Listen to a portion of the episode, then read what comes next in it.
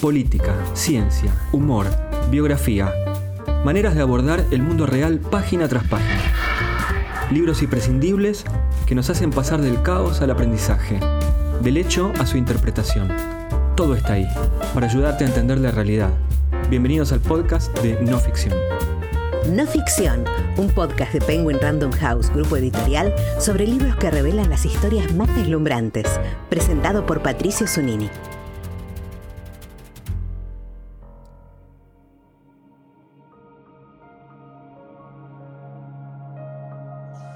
Jonathan Jiménez nació en Buenos Aires y estudió arquitectura. Ha escrito un libro en primera persona sobre una experiencia inusual, la de conectarse con entes o almas que estuvieron vivas en el pasado y transmitir mensajes o sensaciones a sus seres queridos, que lo consultan asiduamente desde que comenzó en la actividad.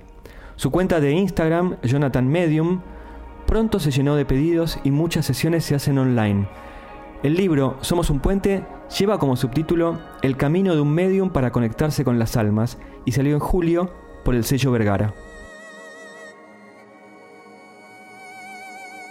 Hola Jonathan, gracias por tu tiempo. ¿Qué es la mediumnidad y cómo llegó a tu vida? Bueno, muchas gracias a ustedes por la oportunidad, por el tiempo. Eh, contar un poco desde mi experiencia, siempre lo voy a hacer desde ese lugar. Para mí la mediumnidad es una capacidad que que tenemos, que tengo, en mi caso, de poder comunicarme con las almas de los seres queridos que, fallecieron. Esto la verdad que fue un trabajo largo eh, en cuanto a tener que darme cuenta, poder darme cuenta de qué se trataba, no fue de un momento al otro, si bien lo, siento o lo tengo creo que desde que nací o que desde el momento en que recuerdo. Eh, la verdad que, que fueron momentos donde, donde me costó entender un poco de qué se trataba, ¿no?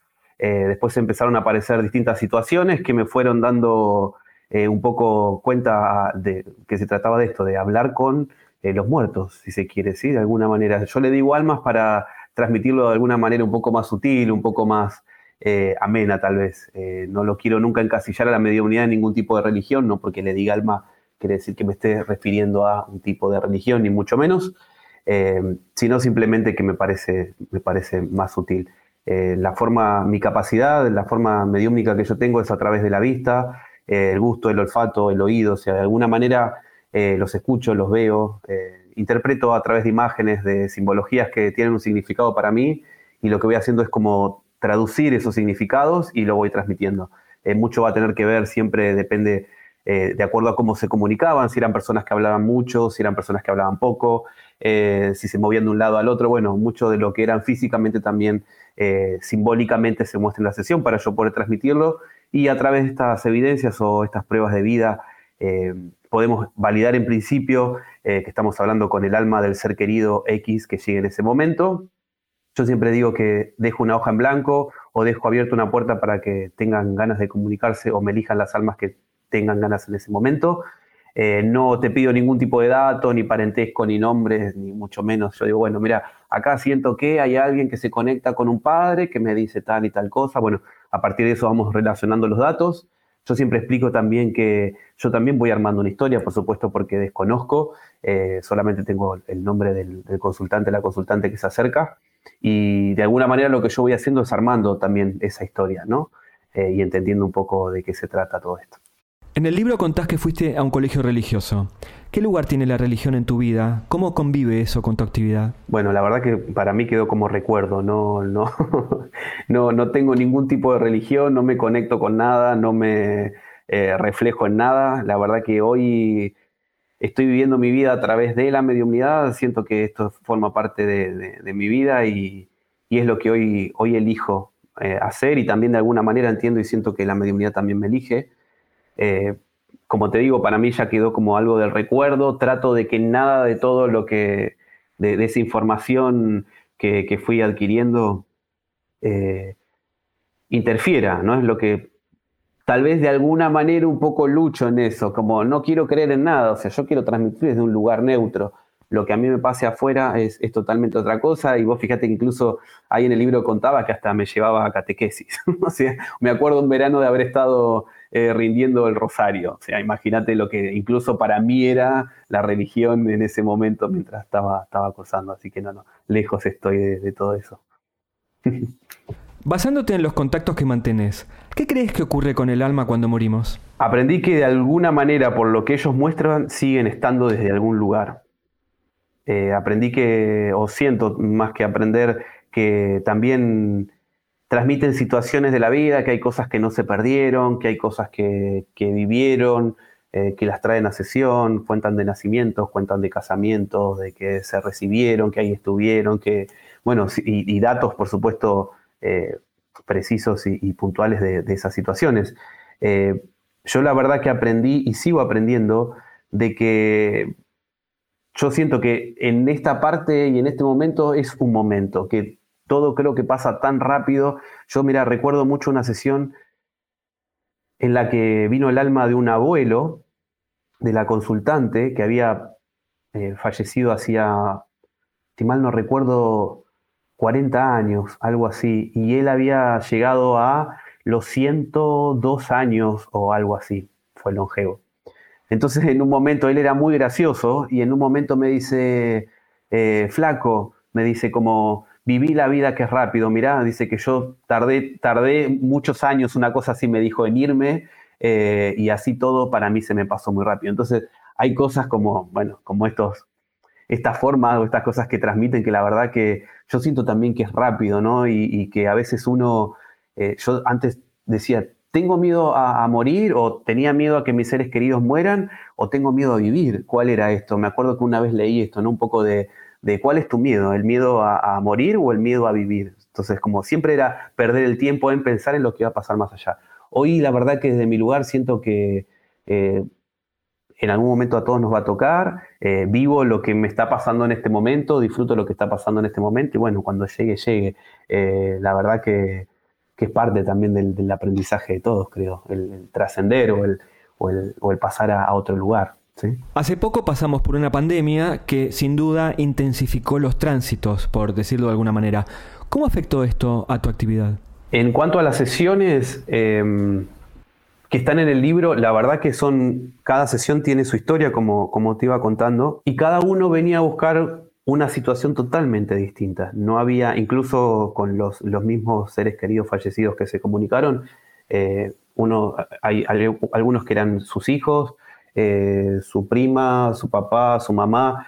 Eh, la verdad que esa lección de, sesiones en las que están volcadas ahí en el libro, un poco son respuestas a muchas preguntas que hace la gente, un poco es también contar de alguna manera que siguen estando a través de estas pruebas de vida, estas evidencias póstumas. Hay muchas cosas que contaban o que se cuentan en esas sesiones en las que mm, hasta incluso hay regalos desde el otro lugar. ¿sí? Hay una sesión por ahí que, está muy, una, una de, las, de, las, que están ahí, eh, que los familiares reciben un regalo póstumo, eh, que es maravilloso.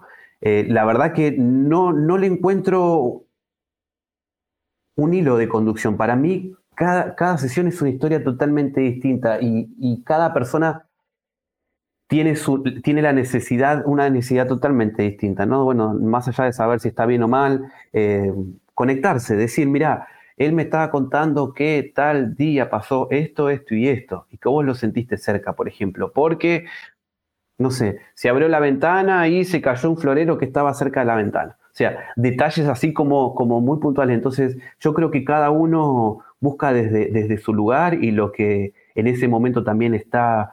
Eh, esperando. A veces digo que no siempre las almas, eh, uno, digamos, las almas lo que nos van a ir transmitiendo es no lo que uno necesita escuchar, sino lo que necesita, ¿no? O sea, como no es lo que yo quiero escuchar, sino lo que en ese momento estoy necesitando. ¿Sí? Eh, a veces por ahí uno tiene como esta expectativa, ah, pero qué raro que no me dijo tal cosa, o qué raro, bueno, porque habla de situaciones que tal vez para, para el alma es mucho más importante en ese momento, ¿se entiende? ¿Por qué las personas sienten la necesidad de contactarse con sus seres queridos fallecidos? ¿Acaso no están en un mundo mejor y requerir su presencia en este plano sería para molestarlos? Primero voy a contarte por, desde el lado de mi experiencia, ¿no? Un poco esto es lo que yo te decía del miedo a la muerte, eh, que estuve muchísimo tiempo y, cuento, cuento desde mi lugar. ¿Qué es lo que a mí me gustaría? ¿Qué es lo que yo buscaría en una sesión? Eh, yo tuve experiencias con, gente cercana, con bueno, abuelos, eh, mi papá, una prima, y de alguna manera yo siempre recordaba el último momento, ¿no? el momento previo a la partida de mi papá, que en realidad la imaginaba porque en realidad yo no llegué a despedirlo, yo cuando llegué él había entrado en un paro y no lo pude ver, pero sí tuve que reconocer su cuerpo, entonces siempre me había quedado esa última imagen, ¿no? Entonces mi idea era siempre cerrar los ojos y cada vez que lo recordaba tenía como esa imagen, entonces la idea era cómo yo podía cambiar esa imagen, ¿no? Cómo yo podía borrar esa última fotografía. Yo tenía que recordarlo desde un lugar de la risa, de la diversión, pero para mí, no para él. Entonces, eh, un poco de esto se trata. Las sesiones, en, mi caso, siempre trato de transmitir cosas divertidas, eh, siempre tratamos de hablar de cosas eh, de la vida, siempre van a validar y una vez que validan, una vez que vos sabés a quién corresponde, con quién conecta el alma que estamos conectando, empieza a contar situaciones de la vida. un poco lo que trato de transmitir desde mi lugar es esto. Entonces, la gente que llega también un poco busca esto, ¿no? Terminar de cumplir o de hacer el cierre de ciclo. Eh, yo explico que yo no soy terapeuta y la mediumnidad no reemplaza ningún tipo de terapia eh, que se relacione a la psicología y a la psiquiatría. Para eso están los profesionales.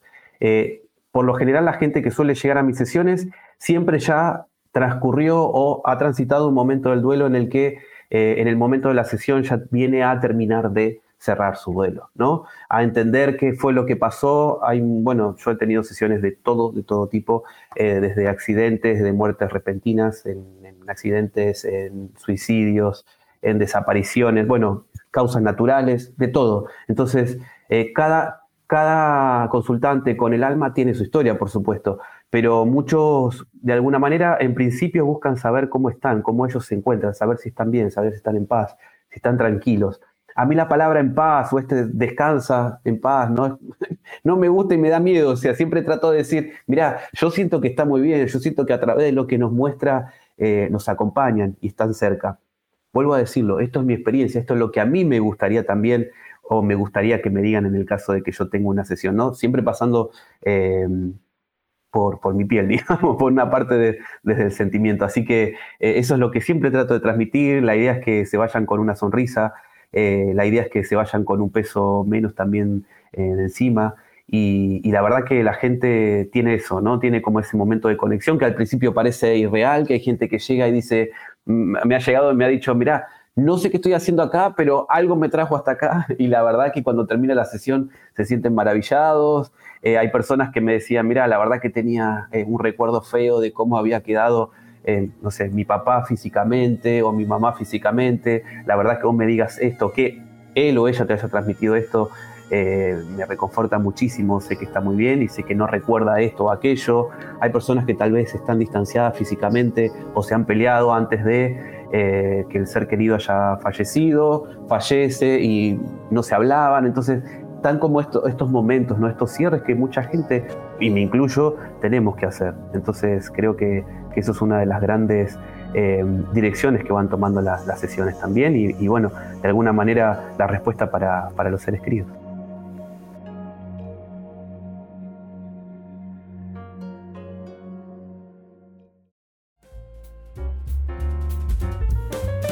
No Ficción es un podcast de libros de Penguin Random House, grupo editorial, presentado por Patricio Zunini.